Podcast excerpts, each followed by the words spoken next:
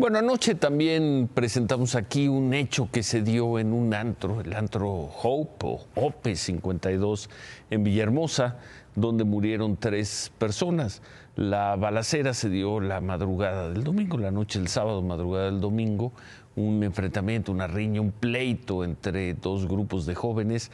Cámaras de seguridad grabaron al asesino de las tres personas estaba por entrar al lugar e incluso se había detenido a comprar el boleto. Bueno, vimos estas imágenes como los mataba. Hoy la Secretaría de Seguridad de Tabasco confirmó que detuvo a esta persona identificado como Josué Elimelet.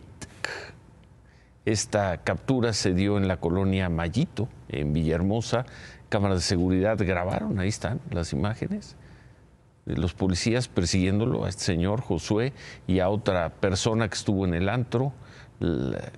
Además del presunto asesino, se informó que fueron capturados dos personas más, a quienes se les aseguró una camioneta y una pistola.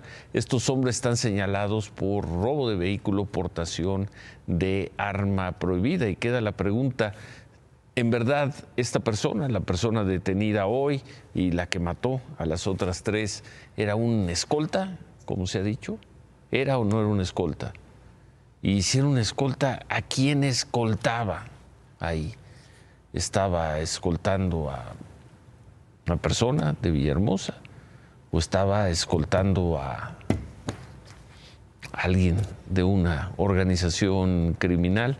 En fin, en fin está detenido, seguramente vamos a, tener más información, muy probablemente la tengamos mañana.